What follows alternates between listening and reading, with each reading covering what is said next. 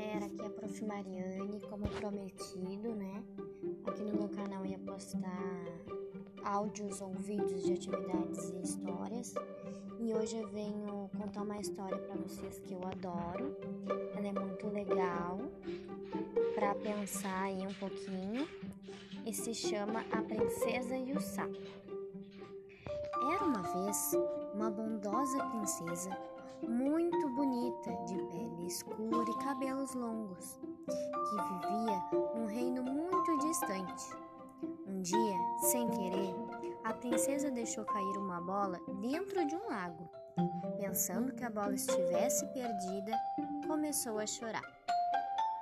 E uma voz lá no lago falou: Princesa, não chore. Vou devolver a bola a você, disse um sapo. Podes me fazer esse favor? disse a princesa.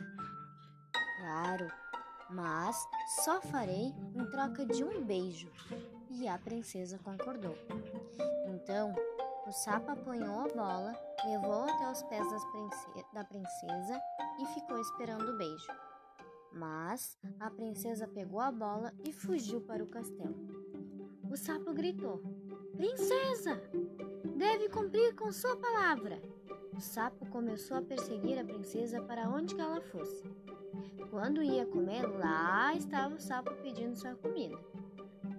O rei, vendo a sua filha emagrecer, ordenou que pegassem o sapo e o levassem de volta ao lago. Antes que conseguissem apanhar o sapo, ele disse ao rei: Ó oh, rei, só estou a cobrar uma promessa. Do que está falando, sapo? Disse o rei furioso. A princesa me prometeu dar um beijo depois de eu apanhar a bola perdida no lago. O rei então mandou chamar a sua filha. E o rei explicou à filha que uma promessa real deveria ser cumprida. Arrependida, a princesa começou a chorar e disse que ia cumprir a palavra dada ao sapo. A princesa fechou os olhos e deu um beijo no sapo que logo pulou para o chão. Diante dos olhos de todos, o sapo transformou-se em um belo rapaz com roupas de príncipe e tudo. Ele contou então que uma bruxa o havia transformado em sapo e somente o beijo da donzela acabaria com o feitiço.